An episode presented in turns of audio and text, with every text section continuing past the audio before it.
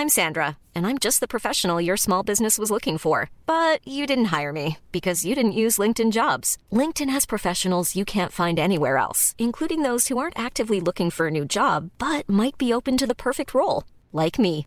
In a given month, over 70% of LinkedIn users don't visit other leading job sites. So if you're not looking on LinkedIn, you'll miss out on great candidates like Sandra. Start hiring professionals like a professional. Post your free job on linkedin.com/people today. Heraldo Podcast, un lugar para tus oídos.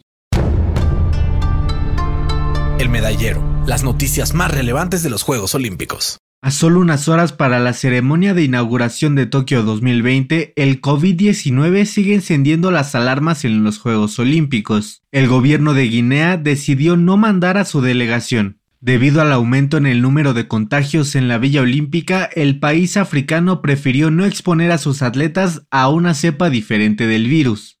Si bien se trata de una representación pequeña de solo cinco atletas que iban a competir en las disciplinas de natación, atletismo, judo y lucha libre, siguen siendo malas noticias para la organización del evento.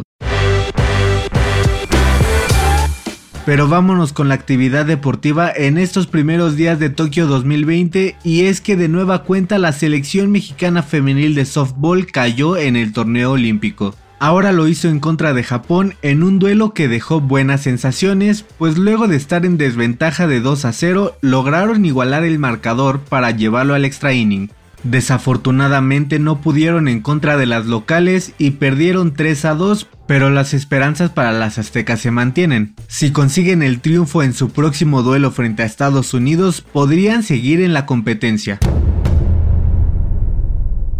En las buenas noticias, en el inicio del torneo de fútbol varonil, la selección mexicana arrancó con el pie derecho y goleó 4 por 1 a Francia con todo y André Pierre Gignac en la cancha. Con anotaciones de Alexis Vega, Sebastián Córdoba, Uriel Antuna y Eduardo El Mudo Aguirre, el triolímpico consiguió los tres puntos en el debut para los dirigidos por Jaime Lozano. El siguiente encuentro para la selección sub-23 será el próximo domingo 25 de julio en contra de Japón para buscar la clasificación a los cuartos de final.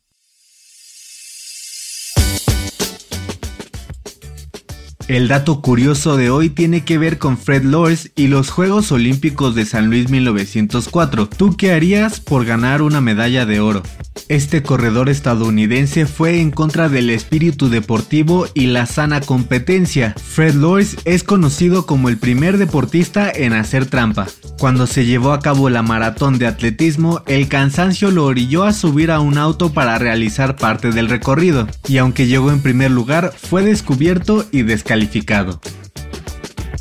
El Medallero es una producción del Heraldo Podcast. Encuentra más información sobre los Juegos Olímpicos de Tokio en heraldodeportes.com.mx y síguenos en nuestras redes sociales para estar enterado de todo lo que acontece en el mundo deportivo.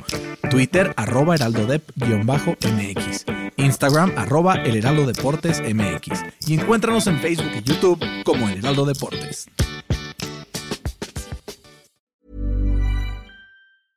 Mom deserves the best, and there's no better place to shop for Mother's Day than Whole Foods Market. They're your destination for unbeatable savings, from premium gifts to show-stopping flowers and irresistible desserts. Start by saving 33% with Prime on all body care and candles. Then get a 15-stem bunch of tulips for just $9.99 each with Prime. Round out Mom's menu with festive rosé, irresistible berry chantilly cake, and more special treats. Come celebrate Mother's Day at Whole Foods Market.